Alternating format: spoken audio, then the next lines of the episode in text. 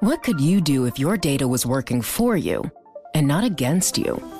With Bloomberg delivering enterprise data directly to your systems, you get easy access to the details you want, optimized for higher level analysis, and financial data experts committed to helping you maximize your every move. Our data is made for more, so you can show the world what you're made of. Visit Bloomberg.com slash enterprise data to learn more. Entregamos todo lo que necesita saber para comenzar el día. Esto es Bloomberg Daybreak para los que escuchan en América Latina y el resto del mundo.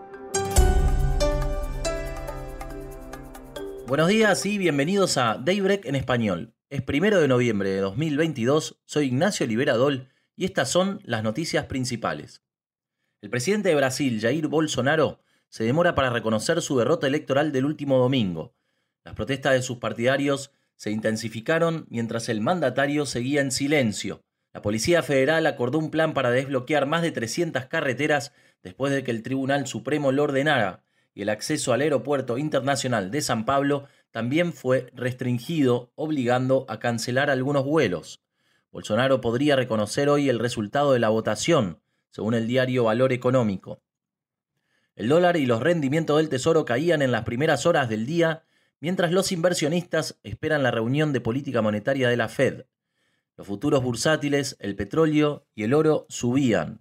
El ETF de acciones MSCI Brasil avanzaba antes de la apertura del mercado después de que los activos brasileños registraran un rendimiento superior ayer. Las acciones chinas recortaron sus alzas después de que el Ministerio de Asuntos Exteriores dijera que no tenía conocimiento de ningún plan para flexibilizar las restricciones por COVID en el continente.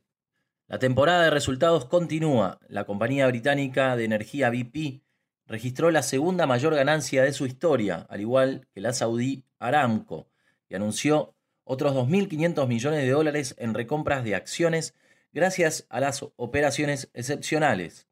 Los inversionistas de Pfizer buscarán nueva información sobre la transición que está prevista hacia las ventas comerciales de la vacuna para el COVID. Uber y Airbnb también reportan su balance después del cierre.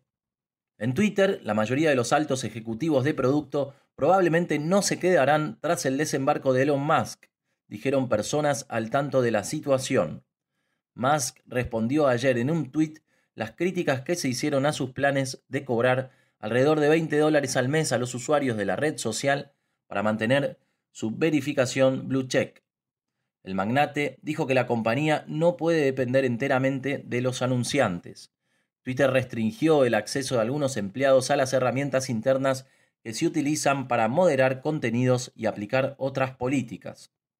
Más elecciones en el mundo. Los israelíes votan por quinta vez en menos de cuatro años y Benjamín Netanyahu aspira a un nuevo mandato.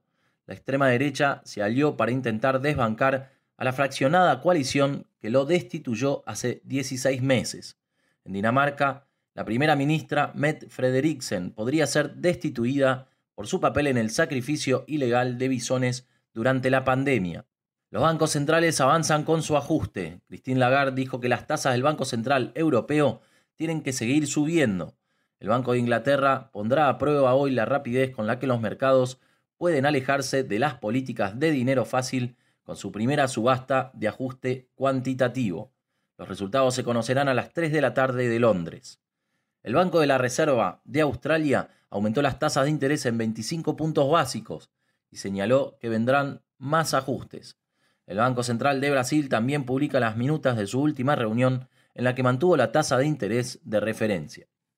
Brasil difunde su dato de producción industrial, que habría caído un 0,7% intermensual en septiembre y habría tenido un incremento interanual del 0,5%. En Perú, el IPC de octubre habría retrocedido a un 8,4% interanual, desde el 8,5% anterior. Venezuela está pasando por una fase de recuperación económica y el FMI prevé que crecerá un 6% en 2022, pero un potencial resurgimiento de la inflación podría volver a atormentar al país, Fabiola Serpa, periodista de Bloomberg News en Caracas, escribió un artículo al respecto. Venezuela sigue registrando unos índices inflacionarios de los más altos del mundo. En los últimos tres meses, la inflación anualizada se acerca a 360% y la depreciación del bolívar en los últimos tres meses está en 32%. Esto pinta un escenario un poco complicado para el gobierno que había, digamos, cantado un poco de victoria a inicios de año porque había logrado inflación controlarla a mm, dígitos de uno solo, un solo dígito. Fabiola, ¿qué otros factores locales están presionando la inflación? Esto también tiene que ver, estos picos que estamos viendo de inflación, es eh, pagos que hace el gobierno a final de año, eh, bonos que hace al final de año a los empleados públicos. Esta erogación de bolívares eh, impulsa a la compra de dólares porque el dólar está controlado, está retenido y por otra parte, Venezuela tiene una economía altamente dolarizada. Los precios de las cosas están determinadas en dólares, eh, las estructuras de costo de las empresas están determinadas en dólares. Entonces, hay una demanda de dólares eh, que hay que comprarlas, eh, comprar con los bolívares. Entonces, esto es un cuadro preocupante para el gobierno que se ha trazado mantener unas tasas de inflación baja luego de haber salido de un periodo de hiperinflación en enero de este año que duró más o menos cuatro años. Por último, un hombre del sur de China sorprendió a todos al ganar el premio gordo de la lotería de 30 millones y asistir a la ceremonia de entrega del cheque con un traje amarillo de un personaje de dibujo animado que le cubría la cabeza. El hombre, que se identificó únicamente como el señor Lee, dijo que había preferido ir disfrazado para ocultarle la noticia a su mujer y a su hijo, y evitar así que se volvieran perezosos o se creyeran superiores a los demás.